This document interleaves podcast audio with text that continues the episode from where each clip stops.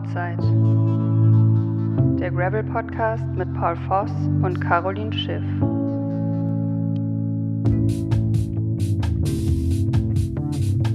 Ja, hallo und herzlich willkommen zu einer neuen Folge von Outcast. Ähm, oh. Outcast. ja, ich bin Entry 3000. ähm, ja, bitte Schnitt und nochmal neu. Jetzt können wir eigentlich können wir das so drinnen lassen. Wir eigentlich genauso drinnen lassen. Okay, also es ist Outside. Ähm, ja, hallo und herzlich willkommen zu einer neuen Folge von Outside. Ähm, ja, Paul und ich befinden uns im Trainingsalltag. Ist auch mal wieder was ganz Neues nach den ganzen Rennen. Und ähm, ja, wollen einfach mal quatschen, was so Neues gibt in der Szene. Hi Paul. Moin Caro. Äh, also ich hoffe, dass Fabian dieses Intro, was gerade ein bisschen schief gegangen ist, weil wir jetzt Outcast sind und nicht Outside, äh, dass er es drinnen lässt. Aber jetzt muss er es drinnen lassen, weil ich es jetzt angesprochen habe. Von daher, Fabian, sehr gut. Ja, nee, alles gut soweit. Ähm, wie du schon sagst, zurück im Trainingsalltag. Zwei Wochen wieder seit der Pause vergangen. Und ja, fühlt sich alles okay an. Training ist anders als vor der Pause. Ich weiß nicht, ob das bei dir auch so ist. Mm, ja, naja, was ist da jetzt groß anders? Mehr, mehr also, Intensitäten bei mir. v so. und so. Ah, okay. Ich habe viel Krafttraining, also deswegen kann ich nicht so viel Intensitäten gerade machen. Ja, gut, das ist ja Intensität, also, ne? dein Krafttraining. Ja, genau. Das ist halt meine Intensität. Und dann tun mir die Muskeln auch echt ziemlich weh. Also als ich wieder angefangen habe, ging gar nicht. Machst du, also hab, machst du auch Beine oder machst du nur Oberkörper wie sonst? Wegen deinen Schultern? Also. nee, ich mache ziemlich viel Kniebeugen tatsächlich. Und das ist das, was ich halt am häufigsten oder am meisten mache und Kreuzheben, ja, Langhanteltraining halt. Auch wenn, wenn man es mir nicht ansieht, ähm, ja. Und ich habe wieder, ich bin wieder eingestiegen nach den ganzen Rennen und habe auch wirklich mich dazu gezwungen, wenig Gewicht zu nehmen. Und es war, also es geht, glaube ich, nicht wenig Gewicht. Also man kann nicht so wenig Gewicht nehmen, dass man keinen Muskelkater hat. Und ich konnte mich nicht bewegen. Aber drückst du mehr als Fladdy? Ja. Wirklich, weil er macht nie Krafttraining und ähm, äh, ja, er musste auch immer ein bisschen mit seinem Rücken aufpassen und ja, ja in dem Alter mach mehr Gewichte. Ja, genau. nee, aber eigentlich ist er echt eine, so körperlich schon eine Maschine für sein Alter aber der macht halt nie Krafttraining und deswegen kann ich da, also ziehe ich ihn da ab. Ja, ich ja. mache, also du würdest mich sehr wahrscheinlich auch abziehen, weil ich mache auch eigentlich nie Krafttraining. Nicht eigentlich, ich mache nie Krafttraining. Ich habe überlegt, mir jetzt auch eine Langhantel zu kaufen, aber nicht für Kniebeugen, sondern halt eher für Core, so für Rumpfsachen. Mhm. Ähm, mhm. Aber ja, ich habe jetzt auch wieder angefangen mit Core-Training und Lecco Mio, ey. Du kommst zu dir halt, also dann so einfach nur äh, Plank. Da, ja also wie schnell man wieder anfängt, sehr früh zu zittern. ja, ist erschreckend. Das ist echt so. Ja. ja. Ja, ja. Das geht natürlich auch sehr schnell dann wieder, dass man stabil ist, aber ähm, jetzt gerade mit so 30, 30 Intervallen oder 40, 20 merkt, also das, also da merke ich zumindest relativ schnell, äh, dass Muskulatur angesprochen wird und das ist echt ein angenehmes Gefühl. Ja. Von daher äh, sollte man es auf jeden Fall auch regelmäßig machen. Ja. Auf jeden Fall. Also wir hatten ja letztes Mal schon drüber gesprochen, dass ich da ein bisschen nachlässig war. Und ähm, ich habe das auch mit meinem Trainer besprochen und der hat mir das jetzt schön in meinen Training Peaks jeden zweiten Tag eingetragen, dass ich äh, 15 Minuten Core-Training machen soll. Jeden Tag? Und jeden zweiten. Okay. Und ähm, ja, so, wenn es drin steht im Plan, mache ich es auch eher. Also wenn es, ja, eigentlich mache ich es jetzt immer, ja. Also machst du es eher oder eigentlich oder machst du es? Nee, ich mach's jetzt. Also ich habe es jetzt echt durchgezogen. Es waren vielleicht nicht immer 15 Minuten, aber auf jeden Fall habe ich es äh, immer gemacht und auch Bauchtraining mit so einem Gerät, was wir hier haben. Und mit so einem Teil, wo du nach vorne weggehst, oder? Genau, ja. Das, cool. das habe ich nämlich mal Vladi geschenkt weil ich das ziemlich cool fand. Und er hat das immer gemacht und ich habe es halt gar nicht mehr gemacht. Und jetzt habe ich es auch wieder angefangen. Aber davon kriegt man Ultramuskelkater, wenn man das zu ja, das schnell, ist, zu viel macht. Das ist halt auch mega geil einfach. Äh, also das, das ist wahrscheinlich das Ding oder das sieht aus wie so Nudelholz, aber halt einfach nur, genau. mit dem Rad dran. Genau.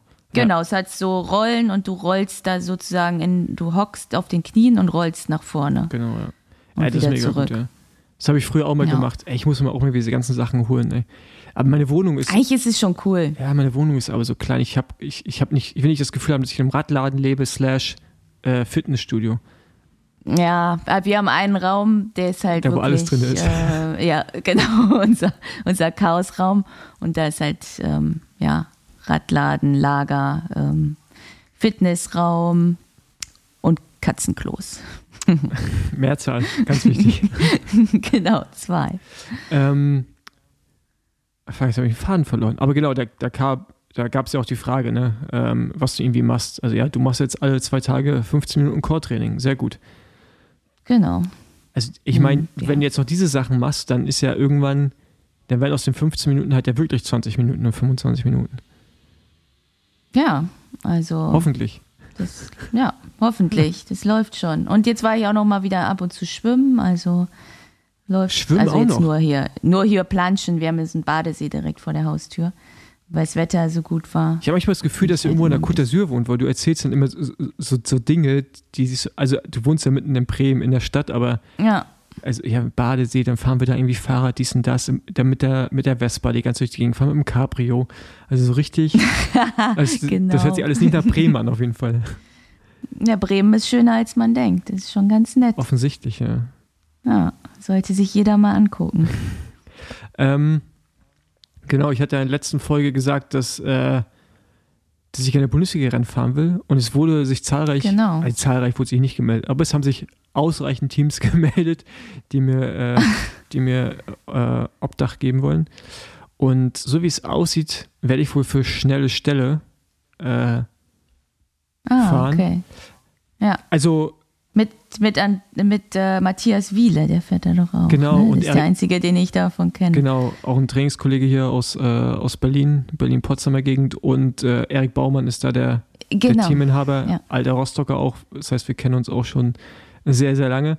Aber äh, also, also hat zumindest meine Lizenz. Ich gehe davon aus, dass alles funktioniert. Jetzt ist er auf jeden Fall unter Druck gesetzt. Von daher äh, ist einfach Jetzt muss es klappen. Genau, einfach aussprechen ist immer das beste Druckmittel. Aber ich freue mich drauf. Ist ja eine Woche nach der Deutschen. Ich habe mir jetzt so mein Orbea Orca Aero mit einfach aufgebaut. So, Oh, so okay. richtige Aerobomber. Eventuell muss ich Ja. fürs Sauerland dann doch auch mal noch ein zweites Kettenblatt ranbauen. Ich, ich wollte schon sagen, kennt, du kennst die Strecke ja. Ich glaube aus sportlicher Leitersicht. Ja, ja, ne, genau. Oder? Ja, Also genau. die, Kupplung ja, hat, die Kupplung hat ja immer Probleme, sagen wir mal so. Ist schon steil. Das kann ich mir vorstellen. Also ich bin da Deutsche Berg gefahren und ähm, ja, schöne Strecke, aber ist schon teilweise steil, ja. Ja.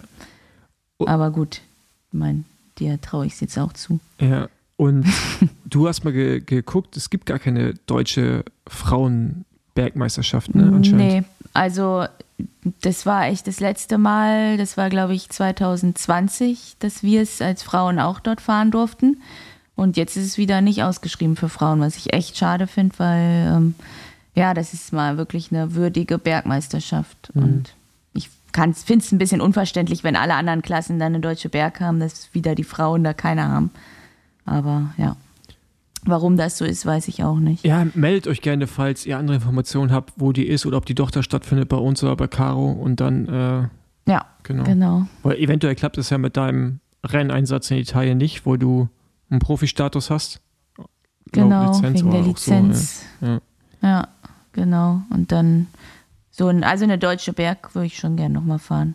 Ich war ja mal deutsche Bergmeisterin und deutsche Echt? Vize. Also, ja, 2019 war ich deutsche Bergmeisterin und 2020 war, war ich Vizemeisterin. Und ich glaube, seitdem gab es keine deutsche Berg mehr für Frauen. Also Wer hat 2020 gewonnen? meine Teamkollegin Gudrun Stock und Ah. ich war dann halt Zweite, weil sie war dann alleine raus und dann habe ich in der Verfolgergruppe den Sprint gewonnen. Ah, okay. Ja. Sprinterin bist du auch noch, ey. Ja, ja, weißt du doch. Ja, ey, mit dem Krafttraining, ne? Ja. aber Vladi sprinte ich noch nicht ab. Wir haben es wieder jetzt ein paar Mal Ja, ausprobiert. aber, aber, aber ganz ehrlich, ne? Also das ist auch, also das hoffe ich auch für Fladi. ich glaube auch. Also er wiegt mal fast das Doppelte. Nein, das Doppelte nicht, aber, äh, aber, du, aber du weißt, was ich meine. Also ist schon okay, dass er dich auch abzieht im Sprint. Ja, das muss er mir auch immer noch mal wieder zeigen, dass das so ist. Ja, ja. So mit einem Bein dann am Ortsschild vorbei kurbeln und solche Aktionen. Aber dafür machst du ihm äh, offensichtlich ja mit der langen Hantel platt. Von daher, ja, Genau. Genau. Ähm, bevor wir gleich zum einen Rennergebnis kommen, eigentlich können wir, Mhm. können wir noch ein zweites reinhauen, aber und zwar findet das Dirty Franken am 29.07. statt. Das ist eine Gravel-Ausfahrt. Ich will es jetzt nicht Rennen nennen, weil das, glaube ich, alles so halboffiziell ist. Zumindest wurde es mir zugeschickt. Mhm. Äh, hat letztes Jahr auch schon stattgefunden. Da konnte ich es aber nicht mehr aufnehmen. Also selber irgendwie auch in mein Rennprogramm. Leider passt es dieses Jahr auch nicht. Aber wenn ihr in der Nähe von Nürnberg wohnt, ähm, dann schaut da gerne mal vorbei. Die Runde geht ab Nürnberg los durchs Altmetall, sind 212 Kilometer ist die lange Runde, gibt aber auch kürzere Runden. Ähm, genau, den Link zu der Strava-Seite von dem Event äh, hauen wir in die Shownotes.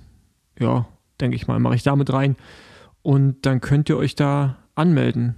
Und wie gesagt, äh, ist eine schöne Gegend. Ich bin da ja auch schon bei Quer durch Deutschland lang gefahren und äh, sehr empfehlenswert. Und Nürnberg ist ja auch so in der Mitte von sehr vielen. Ne? Es ist nicht mehr richtig Bayern, das heißt, man kann da auch ruhig hinfahren. Ja. und äh, Kann sich hintrauen. Genau, aber man kann so auch aus, aus äh, dem, äh, dem östlichen Teil Deutschlands ist es auch nicht weit hin. Von daher, wenn ihr Bock drauf habt, schaut da mal vorbei. Genau, und dann Klingt cool. haben jetzt zwei Rennen stattgefunden. Und zwar Genau.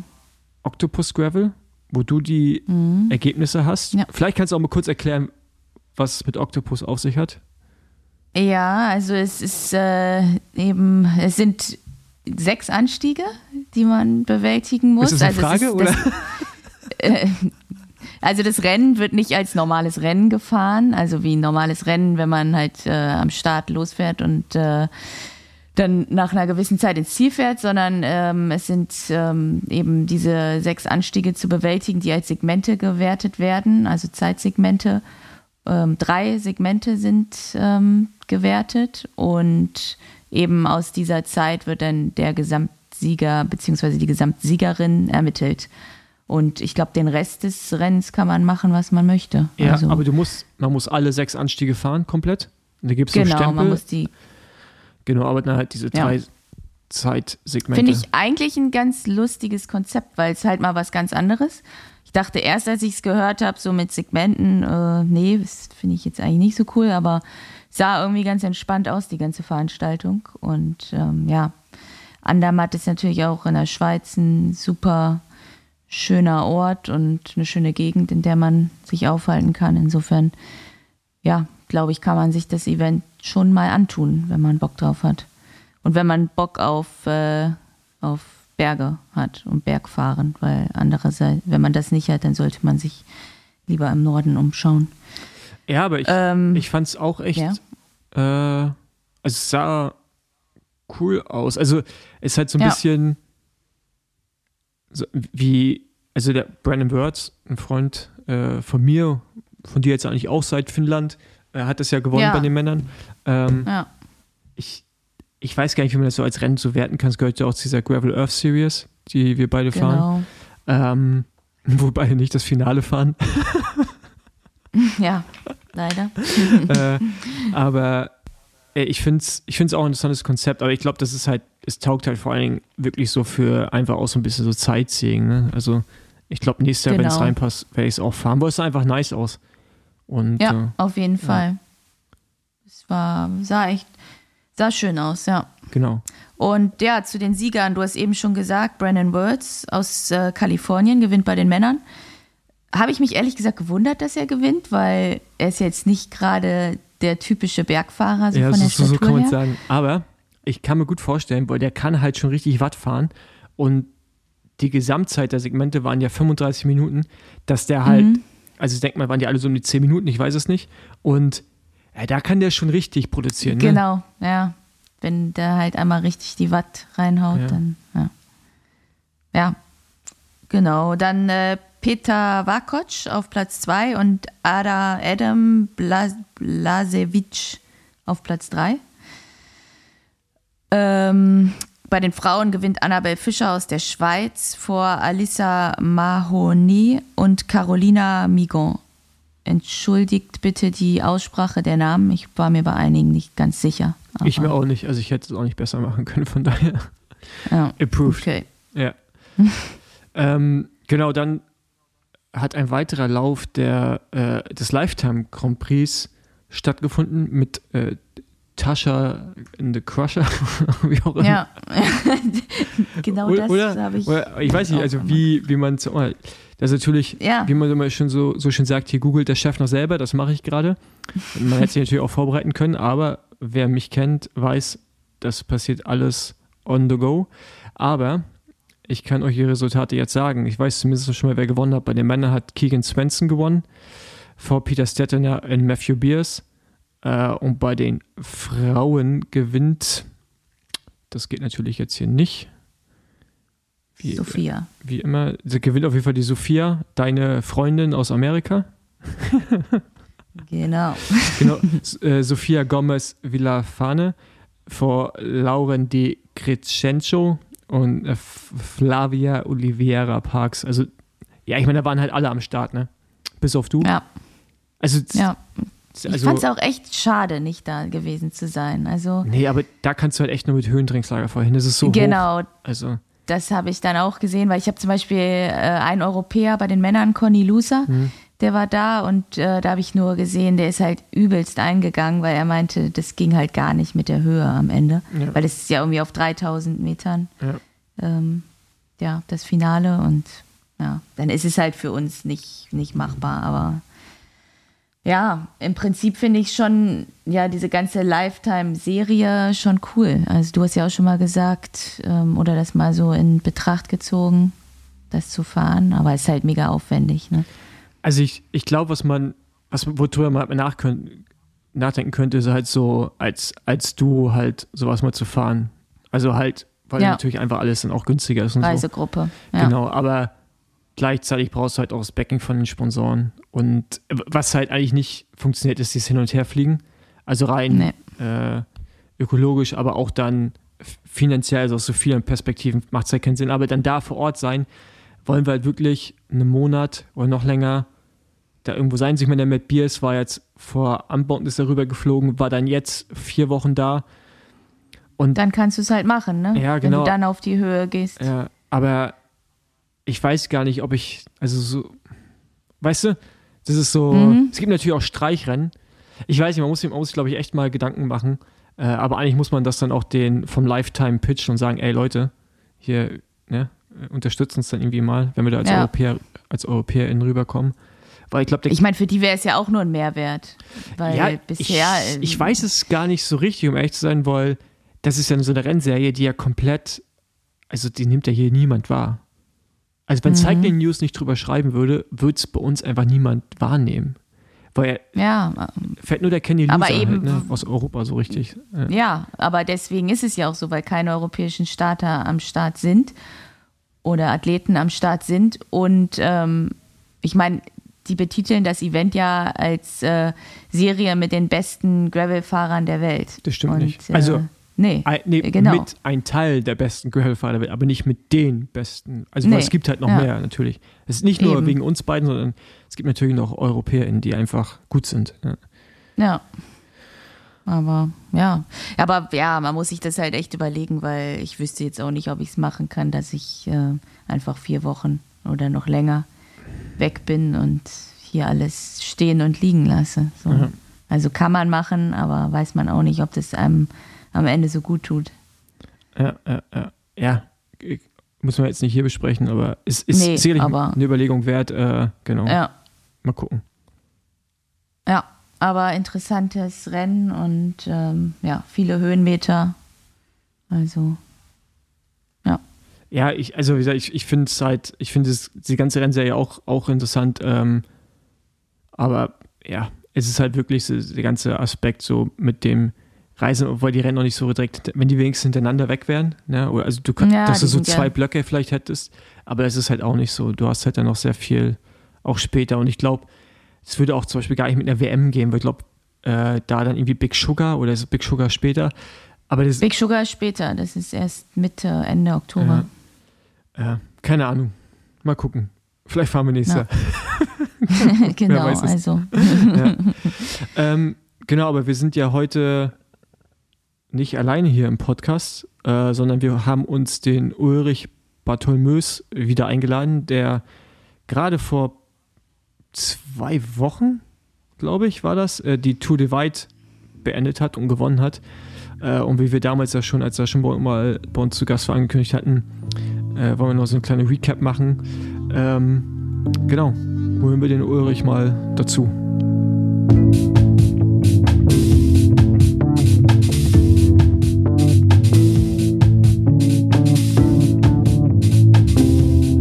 Haben jetzt den Ulrich Bartholmös bei uns aus München zugeschaltet, nicht aus Girona äh, und auch nicht irgendwo in Amerika. Das heißt, du bist wieder gut zu Hause angekommen. Wie geht's dir? Jawohl, danke euch für die, für die Einladung. Bin jetzt seit zwei Wochen, äh, vor zwei Wochen, ein bisschen mehr als zwei Wochen war die, war die Tour Divide zu Ende. Bin jetzt äh, seit ein bisschen mehr als einer Woche ähm, wieder in Deutschland und ähm, muss ehrlich sagen, äh, ich bin positiv überrascht, wie gut ich schon wieder körperlich tatsächlich äh, wiederhergestellt bin. Ähm, ich betone das Körperliche so ein bisschen, weil ich ehrlicherweise sagen muss, äh, mental äh, und psychologisch habe ich irgendwie gerade noch so ein bisschen meine Struggles äh, zurück in den äh, zurück in den normalen Alltag zu finden und irgendwie einen ganzen Tag konzentriert irgendwie am Rechner zu sitzen. Ähm, das merke ich schon, dass das irgendwie 14 Tage Radfahren und nichts anderes tun als Rad zu fahren, ähm, dass man das irgendwie schon merkt und dass es dann irgendwie noch eine Spur schwer fällt, ähm, so den ganzen Tag irgendwie konzentriert in einer ähm, mit normaler Arbeit irgendwie, die ich verrichte, am Rechner zuzubringen. Ähm, aber ich merke von, von Tag zu Tag so einen, so einen leichten Aufwind. Also es äh, stellt sich auch geistig wieder her. Sehr gut. Hast du mal gerade so ein paar Hard Facts für uns? Also wir haben vorhin schon in der Einleitung, erwähnt, dass du die weit gewonnen hast. Ähm, aber wie lang war es? Wie, wie lange hast du gebraucht? Und äh, wie viele Stunden hast du geschlafen oder dir Ruhe gegönnt? Ähm, also Tour Divide von, von Banff, Kanada ähm, bis an die mexikanische Grenze ganz im Süden der USA sind 4243 Kilometer gewesen. Ähm, dafür habe ich mir 14 Tage, 3 Stunden, 23 Minuten Zeit gelassen. Ähm, und da waren unterwegs äh, auch der ein oder andere Berg dazwischen. Ähm, heißt, es waren so 55.000 Höhenmeter, ähm, die man zwischendrin ähm, noch so mitgenommen hat. Und ähm, ich habe im Durchschnitt äh, drei Stunden pro Nacht geschlafen. Ähm, mal ein bisschen mehr, mal ein bisschen weniger. Ähm, die, die erste Nacht bin ich äh, durchgefahren, die letzte Nacht bin ich durchgefahren. Ähm, aber ansonsten eigentlich einen sehr konstanten, ähm, guten Schlaf von irgendwie roundabout ähm, drei Stunden gehabt. Ähm, so die, die Zeit in Bewegung ähm, und äh, die Zeit auf dem Rad, die kann man irgendwie nicht so ganz genau auseinander dividieren, weil es eben doch ähm, das ein oder andere war, wo man das Rad bewegt hat, aber nicht gefahren hat. Und ähm, das, äh, das zählt ähm, das Garmin dann irgendwie tatsächlich nicht mit. Also immer wenn man, ähm, also nicht weniger als 5 km/h macht, äh, dann wertet das Garmin als, ähm, als Stillstand. Ähm, ich habe aber tatsächlich, und da können wir vielleicht irgendwie später noch zusprechen, ähm, tatsächlich zwischendurch signifikant Zeit ähm, im Great Divide Basin damit verbracht, einen äh, Progress von 1,5 Kilometern pro Stunde zu machen. Also ich habe mich tatsächlich bewegt, ähm, nur halt sehr langsam und das hat Garmin alles, glaube ich, als Stillstand gewertet. Okay, krass. Ja, kennt, kennt man ja. Äh, selbst wenn der Computer plötzlich ähm, auf, ja, auf Autopause geht, dann weiß man auf jeden Fall, man ist langsam unterwegs. Ja, genau. Ähm, aber was, okay, gut. Ähm, das sind jetzt mal so die, die, die groben Facts, aber was war so, ich fange jetzt mal von meiner Seite, was war so für dich die, die Highlights, also oder die, ja genau, erstmal die Highlights, dann würde ich mal, würde mich die Lowlights interessieren und dann vor allen Dingen auch so, was härter war, wirklich diese mentale Komponente oder ähm, vielleicht auch das Technische oder das Physische? Also die Highlights ähm, ganz klar war die, die komplette Route, die Landschaft. Ähm, das ist wahnsinnig abwechslungsreich ähm, und ich habe einmal die USA komplett von Norden nach Süden entlang der Rocky Mountains gesehen. Und das ist einfach, das sind wahnsinnig beeindruckende Landschaften. Ähm, das sind irgendwie Bilder und Eindrücke, ähm, die bleiben und ähm, alles, was man irgendwie unterwegs erlebt hat. Ähm, die Tour Divide findet ja schon seit vielen, vielen Jahren auf einem immer gleichen oder nahezu jedes Jahr gleichen Trail statt. Ähm, und damit hat sich da entlang des Trails natürlich auch irgendwie so ein bisschen ähm, eine Community entwickelt, die weiß, was da passiert und die halt irgendwie drauf wartet, dass irgendwie ähm, die Fahrer da vorbeikommen. Und da gibt es halt irgendwie so ein paar, ähm, ich will mal sagen, Hotspots, wo sich Leute halt einfach mit wahnsinnig viel Herzblut irgendwie um die Leute, die da vorbeikommen, kümmern. Da gibt es irgendwie so kurz nach dem Halfway Point ähm, Brush Mountain Lodge. Das ist äh, ja eine Lodge, eine Unterkunft, ähm, die, die betrieben wird ähm, von einer ganz herzensguten Frau, die einen dann irgendwie abends 23 Uhr hat, die uns da irgendwie willkommen geheißen, hat uns dann irgendwie noch eine Pizza in den Ofen geschoben, hat unsere Klamotten gewaschen, in den Trockner gehauen, ist nächsten Morgen 4.30 Uhr wieder aufgestanden, hat uns Pancakes gemacht und wenn du irgendwie schon eine komplette Woche unterwegs bist, irgendwie gefühlt eine Woche im Regen gefahren bist und du schon irgendwo so auf diesem Niveau von, ähm, du hast es in den Knochen, du spürst irgendwie, äh, dass alles irgendwie so ein bisschen abbaut und alles ist irgendwie extrem schwierig. Und dann sind solche Sachen einfach wahnsinnige Highlights, wenn irgendwie jemand kommt und sagt, komm, ich wasche deine kompletten Klamotten. Ja, da freust du dich irgendwie wie so ein, das kann man sich unter normalen Umständen halt irgendwie nicht vorstellen, aber irgendwie nach der Hälfte der Strecke in frisch gewaschene Klamotten zu steigen, ist einfach, da geht einem das Herz auf. Ich glaube, das, das ist aber dann auch so ein bisschen so eine USA-Mentalität, oder? Dass die so, ähm, jetzt nicht mehr den Klamotten waschen, aber dass sie halt einen so zu sich einladen und äh, ja, so dich da eigentlich so willkommen heißen. Ne? Ja, ich glaube, das würde dir in Europa seltener passieren. Ja, also es ist mir auch immer schon aufgefallen, dass die einen, die Amis einen so gerne auch einladen und sich auch wirklich freuen, wenn man da mal bei denen Unterschlupf bekommt. Ja. Ich hatte das ja in Marokko auch, als ich ausgestiegen bin. Da waren die auch, also sind natürlich äh, zum Teil schlechtere Bedingungen als äh, in den USA, also von der Lebensweise, aber die waren auch mega zugänglich und freundlich und haben eigentlich alles für einen getan. Äh, wenn sie eine Waschmaschine gehabt hätten, hätten sie wahrscheinlich auch die Wäsche gewaschen. Aber es ist schon interessant, ne, wie dann so Leute, wenn sie einfach gewöhnt sind, dass, dann, dass das halt öfters passiert, dann einfach ja sagen, ja klar, kommt rein hier. Und für die ist es wahrscheinlich auch ein mhm. Highlight des Jahres. Ne? Also ich ja, denke mal, genau. da ist genau. auch nicht so viel los. Ja, und das ist, ähm, das ist, glaube ich, irgendwie so, wie du halt irgendwie richtig sagst ähm, man ist da halt dann, dann unheimlich dankbar für die kleinsten Sachen, ja. Und wenn man halt irgendwie nur eine Dusche und ein warmes Bett ähm, bekommt, dann ist das, ähm, also man braucht ja, wenn man da draußen irgendwie auf so einem Abenteuer unterwegs ist, da braucht man ja ganz schrecklich wenig. Und ähm, mhm. dann sind halt so kleine, so Kleinigkeiten, die irgendwie im in Anführungszeichen normalen Leben ganz normal sind, die sind dann halt plötzlich da irgendwie ein, ein absolutes Highlight und das ist ist schön, das immer so zu erleben und da halt auch irgendwie ähm, sich dran zurückzuerinnern und das wirklich so als Highlight zu begreifen.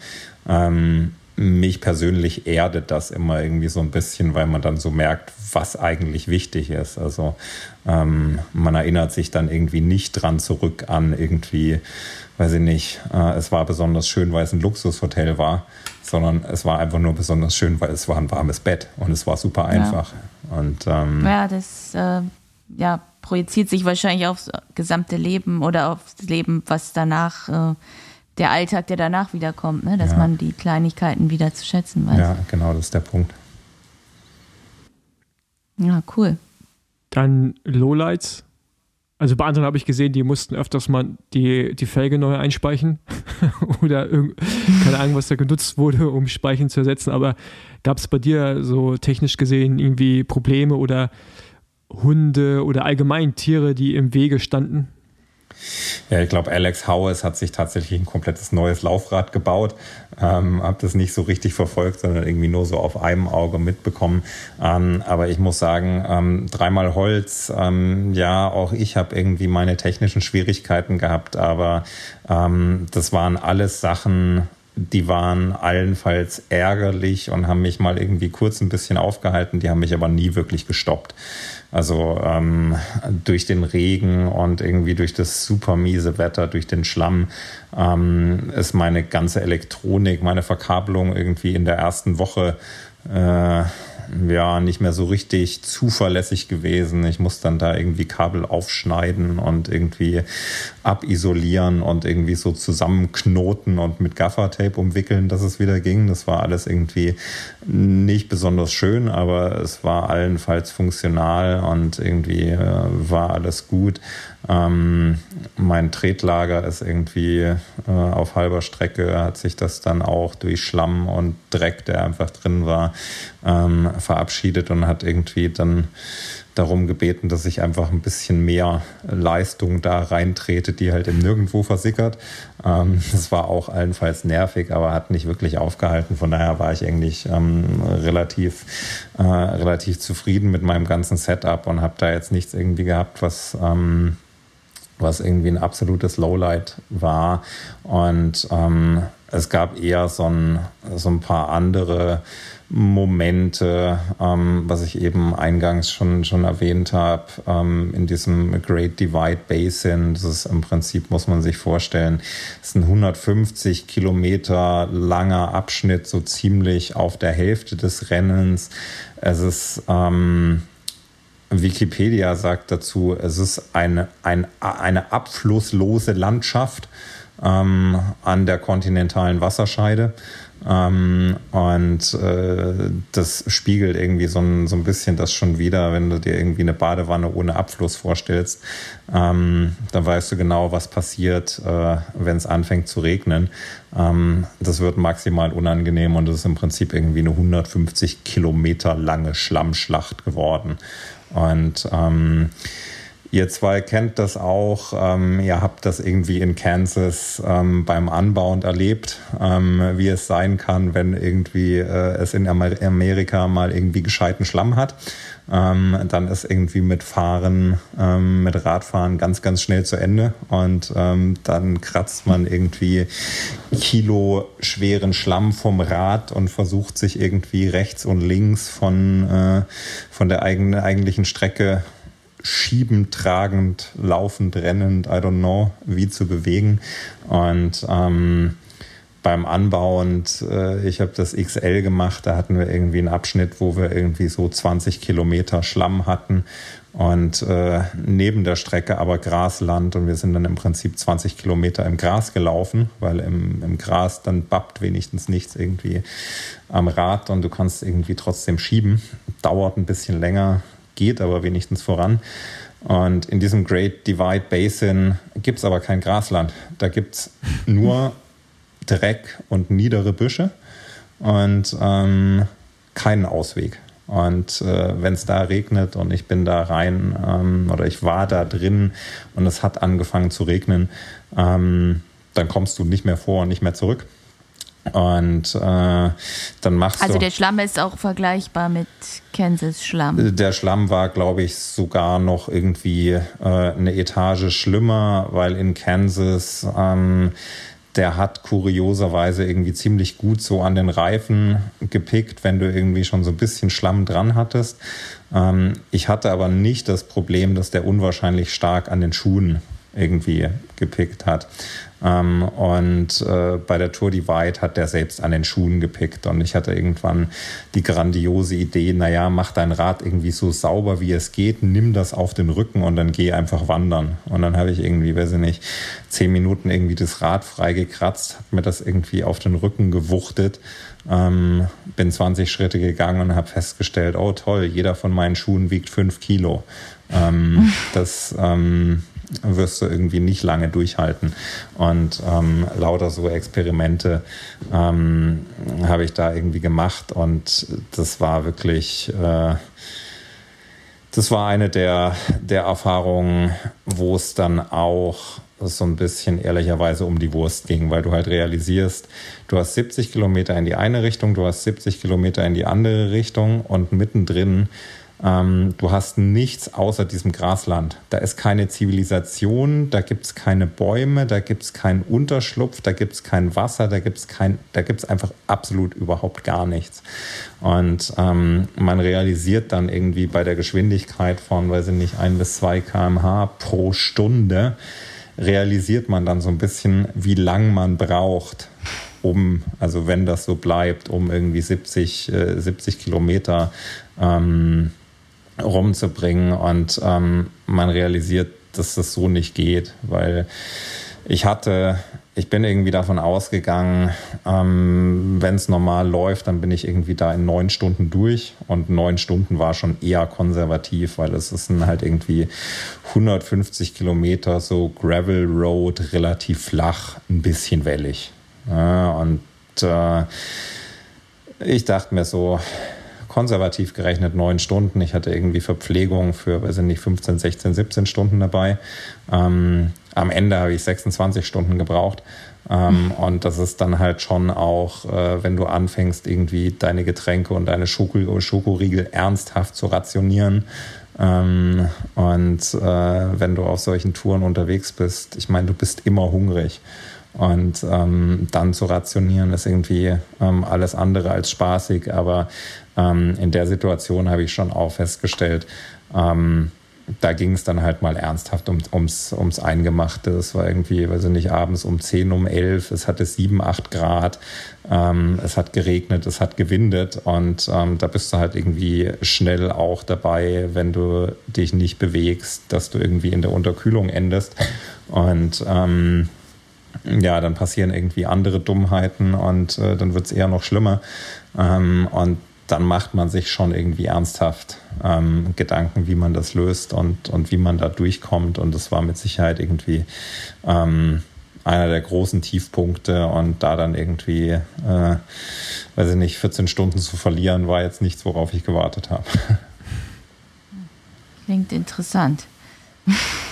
Das ist, äh, das ist sehr optimistisch formuliert, ja. Es war interessant. aber, aber, war, aber war jetzt nie die Situation, wo du halt so weit von irgendwas weg warst, wo du halt auch wirklich Gedanken gemacht hast, wie um Gesundheit und äh, solche Dinge? Oder war das da irgendwo auch dann der Punkt, wo du dann sagst, okay, jetzt ist, äh, jetzt könnte es kritisch werden? Ja, es war definitiv ähm, so der Punkt, wo ich schon ähm, drüber nachgedacht habe, ähm, was passiert, wenn und wann ist der Punkt gekommen, wo man dann tatsächlich irgendwie äh, diese Abdeckung an seinem Garmin InReach aufmacht und diesen, diesen SOS-Knopf drückt und hofft, dass danach irgendwie was passiert. Ähm, das war der erste und einzige Moment, wo ich mich ernsthaft mit diesem Gedanken irgendwie auseinandergesetzt habe, wann dieser Punkt gekommen sein wird, dass ich davon irgendwie ähm, Gebrauch machen sollte. Ähm, es hat sich dann ein kleines Wunder ereignet und das ist irgendwie dann auch so ein bisschen durch die Community gegangen und jetzt ist es, glaube ich, irgendwie so ein, so ein Running Gag und ein Riesen-Meme geworden. Ähm, ich war mit, äh, mit noch zwei anderen unterwegs, mit dem Justinas und dem Jens. Wir waren im Prinzip so die Spitzengruppe. Ähm, und wir haben in der Mitte von diesem Great Divide Basin ähm, ein verdammtes Dixie-Klo aufgeschraubt, okay. auf einen Anhänger gefunden. Ähm, die Amis nennen das Porter Potty. Also wirklich einmal einen Meter groß, so wie man es von uns hier irgendwie von Baustellen kennt. Einmal einen Meter groß aus Plastik ähm, zum Klohäuschen, geschraubt auf den Anhänger, that's it.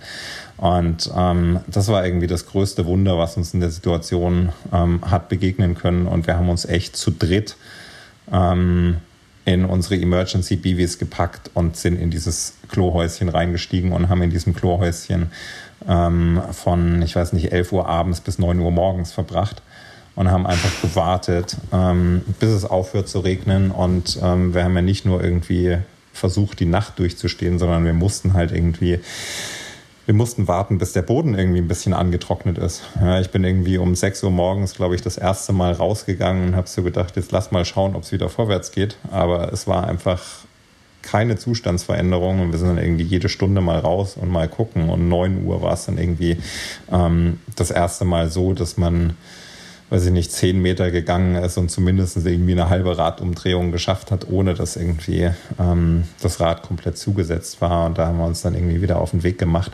Ähm, aber das war schon abenteuerlich, irgendwie zu dritt ähm, auf einem Quadratmeter äh, eine ganze Nacht zu verbringen. War gemütlich. Ah, okay, ja, die Story mit den Dixie-Klos äh, oder mit dem Dixie-Klo, dass da irgendwelche Witze drüber kursierten auf Instagram. Das war mir auch schon untergekommen, aber, aber, die Geschichte dazu kannte ich noch nicht. War es sauber? Das habe ich auch gerade gedacht. Ja, es war, ähm, es war sauber und ähm, es hat auch nicht so diesen, äh, diesen typischen Dixie-Klo-Chemie oder irgendwie noch schlimmer Toilettengeruch gehabt. Ey, ich also, kann mir gerade nicht vorstellen, wie ihr dazu, also jetzt mal ohne Mist, ne? also ich habe das so am Rande nur mitbekommen, wie man dazu tritt also ich, alleine in so einem Dixie möchte ich schon nicht irgendwie Zeit verbringen, aber mm -mm. zu dritt. Wenn die Not groß ist, ähm, ja, dann. Äh, die muss sehr groß gewesen sein. sein. Ja, auf jeden Fall. Ähm, also wir haben auch so, ähm, ich sag mal, es gab Hausregeln. Ja? Wenn jemand irgendwie auf Toilette muss, dann geht er bitte nach draußen. Ähm, es war irgendwie ähm, eine, äh, eine davon und man vergisst dann ehrlicherweise irgendwie so ein bisschen, dass man jetzt hier auf einem Klo sitzt, sondern es ist, es wird irgendwie so ein bisschen zu einem ein Meter, einmal ein Meter großen äh, zu einer einmal einen Meter großen Behausung, die einem einfach Schutz vor Wind und Wetter bietet und ähm, die irgendwie, ähm, ich meine, es war nicht warm da drin, aber äh, zu dritt und auch irgendwie durch die Körperwärme von uns dreien hat es halt irgendwie so ein bisschen ähm, die, die ganze Situation verbessert. Und ähm, wir saßen halt wirklich original, also ich meine, äh, diese diese Toilettenbank in Anführungszeichen. Du hast halt irgendwie in der Mitte den, den Klodeckel und links und rechts daneben halt irgendwie 30 Zentimeter Platz oder so und dann hast du irgendwie deinen Meter schon zusammen. Und ähm, dann kannst du dir ausrechnen, jeder hat halt irgendwie 30 Zentimeter zum Sitzen gehabt. Und ähm, ich meine, irgendwie von der von der Breite äh, des, des Hinterns, da geht das alles irgendwie noch so halbwegs nebeneinander, aber irgendwie so Schultern und Arme, das ist halt irgendwie alles im Weg, ja. Und das saßen wir dann halt irgendwie da so ein bisschen jeder komplett verkrüppelt, irgendwie die Arme irgendwo, einer hinten, einer oben, einer hinten, vorne, äh, weiß ich nicht. Ähm, und dann saßen wir halt da irgendwie ähm, ein paar Stunden rum und ähm, Mai, wir waren aber auch alle irgendwie so dermaßen müde, ähm, dass du auch vollständig verkrüppelt ähm, mit irgendwie Armen, die im Weg sind, ähm, man nickt dann doch irgendwie ein und äh, die Zeit vergeht doch irgendwie. Ähm, ich habe wieder dran gedacht, als ich irgendwie äh, meinen Rückflug hatte zurück nach Deutschland ähm, und auf einem normalen Flugzeugsitz saß, äh, der jetzt äh, der auch nicht das bequemste ist, was einen jemals ereilt, aber ich habe mir dann gedacht, oh ja, eigentlich ist eigentlich gar nicht so schlimm. Es, äh, ja. es, es gibt eigentlich Schlimmeres. Aber was ich auch spannend finde, ich meine, das sind ja eigentlich deine Konkurrenten, mit denen du da auf einem einmal einen Meter Dixie-Klo hockst ja. und dir ja auch mit denen, also was denkst du dir dann trotzdem, okay, die muss ich jetzt aber irgendwie nochmal abhängen und äh, vielleicht mache ich mich heute Morgen äh, oder morgen früh dann einfach vor denen aus dem Staub oder sprecht ihr euch da ab? Ich kann mir das irgendwie überhaupt nicht vorstellen, wie da dann dieses Konkurrenzdenken zusammenpasst zu diesem, ja, extremen Teilen und äh, ja. Naja, es gab also, so, ähm, man hatte, wir sind ja relativ ähm, viel ähm, bis dahin und auch danach noch sind wir relativ viel zusammen in dieser Spitzengruppe gefahren. Ähm, zusammen im Sinne von, man hat sich halt täglich mehrmals gesehen. Also man ist jetzt nicht die ganze Zeit nebeneinander hergefahren, ähm, weil es ist immer einer irgendwie ein Stück voraus, ein Stück hinterher. Das teilt sich so ein bisschen auf. Ähm, aber dadurch, dass die Strecke so remote ist und du wenig Möglichkeiten hast, also es gibt halt irgendwie, weiß ich nicht, dann kommt halt nach zwölf Stunden mal wieder irgendwie eine Stadt und da gibt es genau eine Tankstelle und dann weißt du genau, wen du da triffst. Ja, wenn du halt irgendwie so Abstände hast, die irgendwie kleiner als äh, eine Viertel oder eine halbe Stunde sind, ähm, dann, dann triffst du dich da halt irgendwie automatisch wieder. Ähm, und äh, so war das eigentlich auch die ganzen Tage zuvor und, und danach schon. Ähm, insofern hatte da schon so ein bisschen eine Gewöhnung eingesetzt, dass man irgendwie äh, in der Nähe voneinander ist. Ähm, und das ist aber in dieser Nacht eben nochmal relativ speziell geworden. Und ähm, wir haben dann für diese Nacht auch irgendwie so ein bisschen ähm, ich sag mal, einen Nicht-Angriffspakt, wenn man das irgendwie so will, ähm, mhm. geschmiedet und zumindest gesagt, lasst mal irgendwie äh, jetzt gegenseitig ein Auge aufeinander haben und irgendwie, es hat schon jeder irgendwie weiter sein Rad da irgendwie durch die Gegend geschoben und irgendwie versucht voranzukommen. Ähm, aber wir haben so ein bisschen versucht, ein gemeinsames Verständnis davon zu schaffen, ähm, dass jetzt niemand ohne Not irgendwelche Risiken eingeht, nur um irgendwie dem anderen irgendwie da äh, eins auszuwischen oder, oder davon zu kommen. Ähm, dieses, dieses gemeinsame drüber nachdenken, das war aber ehrlicherweise auch relativ am Anfang von dieser Situation. Wir haben dann irgendwann so im Verlauf ein bisschen gemerkt, naja, selbst wenn du ausbüchsen wolltest, das ging halt einfach nicht. ähm, von daher hat sich das irgendwie, die Situation hat sich selbst so ein bisschen neutralisiert und auch dieses, ähm, lass mal irgendwie schauen, ob ich am nächsten Morgen eine Stunde früher abhauen kann. Das war, das ging halt einfach, es war einfach physikalisch unmöglich. Und mhm. ähm, von daher hat sich das irgendwie, ähm, die Natur und der Trail haben das irgendwie alles so ein bisschen neutralisiert.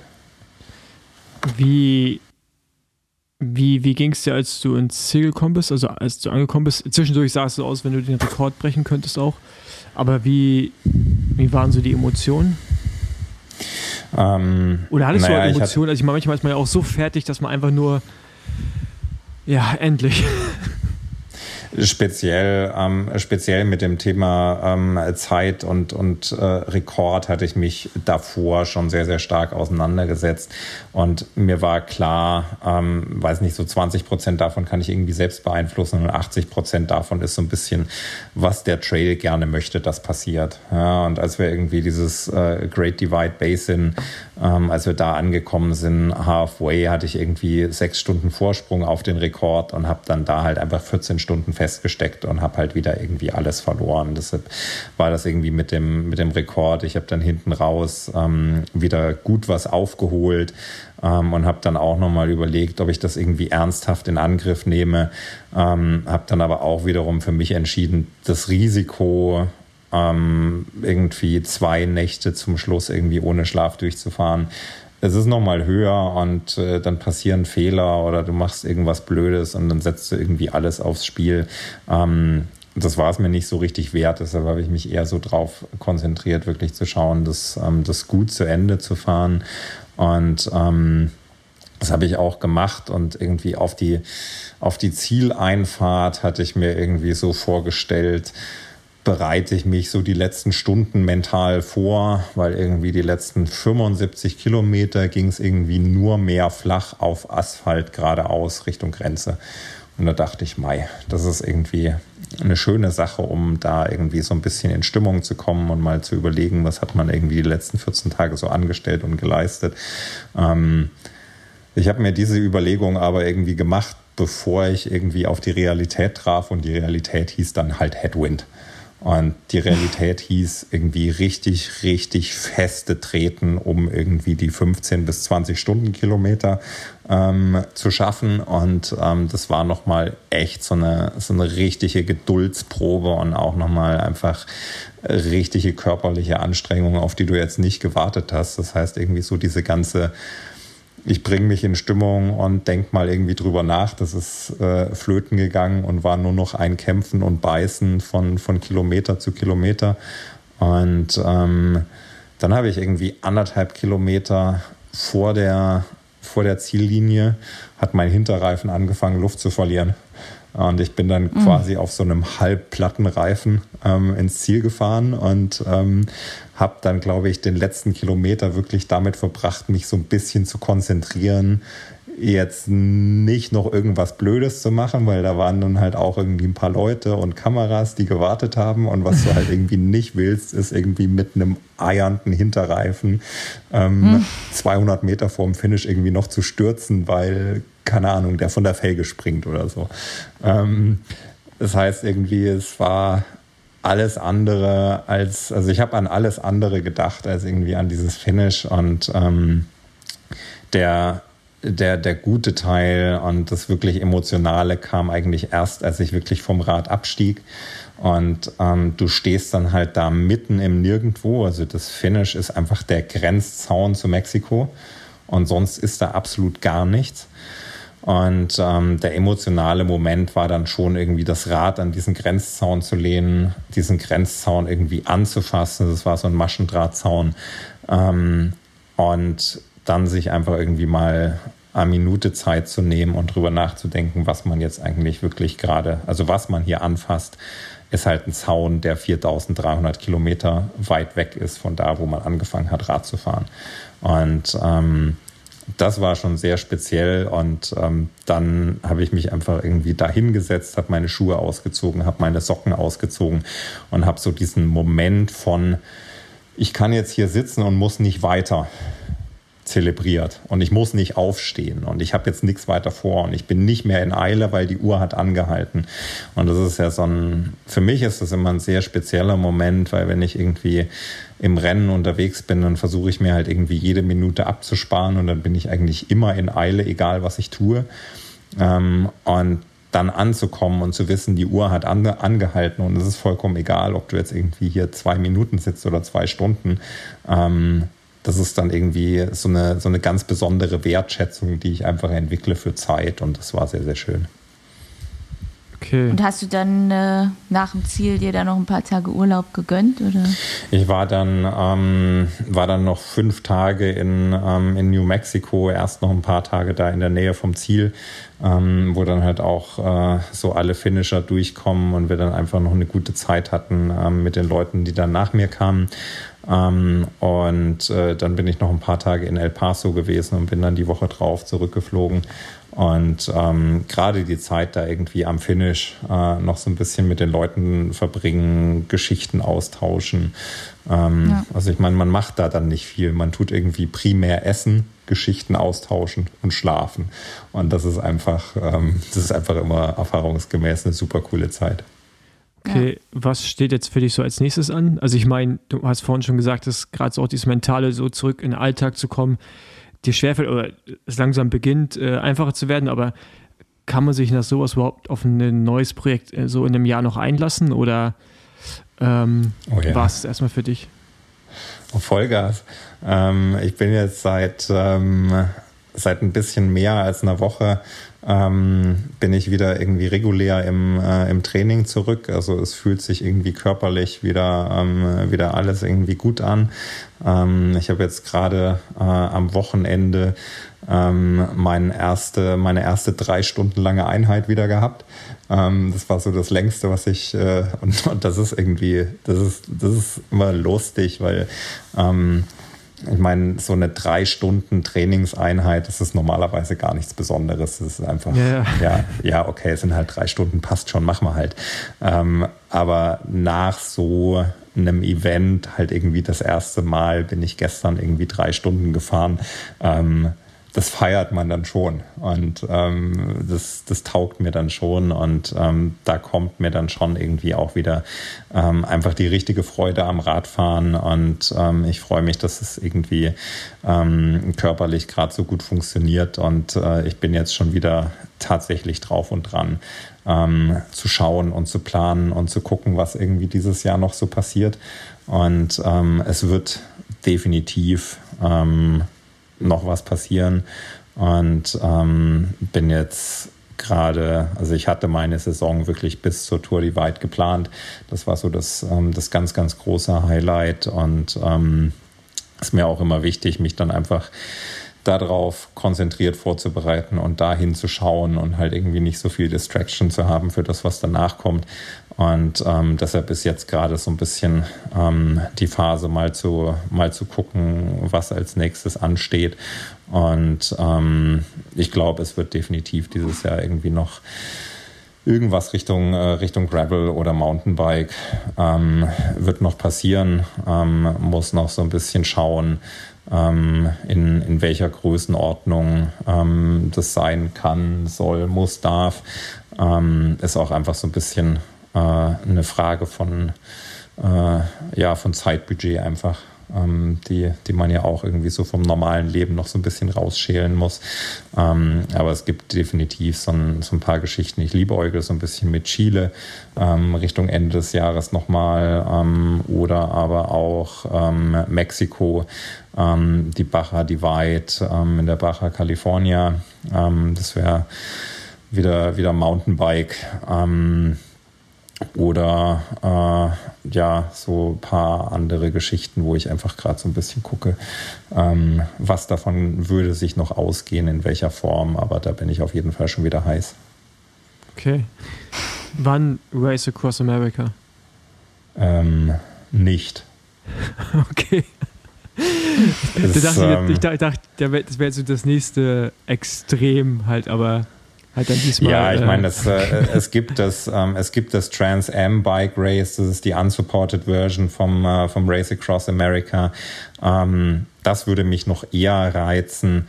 Ähm, das Ram ist einfach mit dem Aufwand, der dahinter steckt und mit der Tatsache, dass irgendwie, weiß ich nicht, du musst, keine Ahnung, zehn Leute mitnehmen und irgendwie, die fahren dann mit drei Autos äh, irgendwie hinter dir her und äh, tun da Dinge ehrlicherweise ist das halt so diese ganze Supported-Geschichte in dem Ausmaß.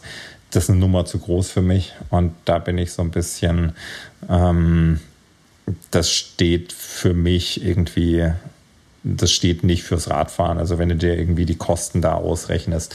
Ähm, der, der Christoph Strasser ist ja auch äh, guter Freund von mir und der hat das irgendwie siebenmal gewonnen. Und ähm, realistisch hast du irgendwie, glaube ich, vor der Pandemie, ähm, wenn du es ernsthaft und gut machen wolltest, irgendwie ein Budget von, weiß ich nicht, 50.000 plus minus äh, Euro gebraucht. Ich glaube, heute ist es wesentlich mehr, weil die USA sind einfach wahnsinnig, wahnsinnig, wahnsinnig teuer geworden.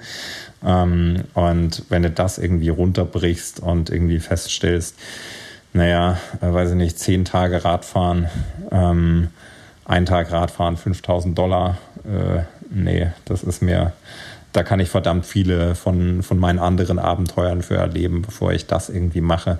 Ähm, deshalb ist das Supported, ähm, das RAM ähm, gar nicht so interessant für mich.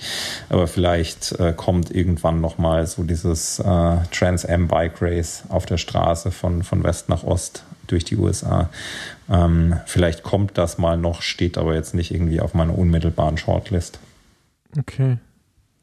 Ja, ich habe keine weiteren Fragen. Ich auch nicht. äh, man hat ja auch einfach mega viel schon bei dir mitbekommen, muss ich sagen, über Social Media. Und ja. es, es, wurde ja auch äh, zum Glück, manchmal fällt es alles ein bisschen hinunter, aber auch sehr gut gecovert. Äh, ich bin gespannt, ob du die Badlands nochmal in Angriff nimmst und dir der jetzt endlich irgendwann auch mal den Titel holst nach den äh, vielen Anläufen. Und was heißt viele? Drei waren es, glaube ich. Ne? Drei, drei waren es jetzt, ja. ja. ja. genau, drei. Ähm, aber ja, schick uns gerne auch einen, äh, ein Foto von deinem Bike-Setup. Ich glaube, das wird die Leute auch interessieren, was du da am Start hattest. Äh, und dann teilen wir das äh, mit den ZuhörerInnen. Und dann, ja, danke, dass du bei uns warst. Und äh, ja, und auch nochmal herzlichen Glückwunsch. Genau, glaub, das haben wir vergessen. Das habe ich noch gar nicht ja, genau. gesagt. ja, auch da noch herzlichen Mega Leistung, ja. echt krass. Also, das ist, halt, das ist halt echt etwas, was ich, also so Badlands reizt mich ja noch so diese Distanzen, aber Tour Divide, du siehst es auch so an einem äh, Ted King und dann Alex House. Das ist halt, das was, das ist eine ganz andere Art von Sport. Das ist so, ja. es hat nichts mit professionellen Radsport zu tun, schon, aber, eine and, ja. aber anders halt noch, also wirklich ein ganz anderes Spektrum. Äh, und ich habe da eigentlich mal vor allen Teilnehmenden und Leute, die nur sowas machen. Es gibt ja Leute, die machen ja nur, also die, für die ist ja Badlands, ist das ja Kindergarten. Ja, also ja. die, die, die, kon die das ja noch nicht mal irgendwie dann Ultra-Distance-Rennen. Ja. Ähm, ja, Riesenrespekt, ey. Also, aber ja, ist, äh, ist immer geil, das zu sehen und äh, ja, einfach Riesenrespekt und Glückwunsch nochmal. Danke dir, Ja. danke euch. Dann bis zum nächsten Mal. Danke euch für die Einladung und bis zum nächsten Mal. Ciao. Ciao. Ja, bis zum nächsten Mal. Ciao.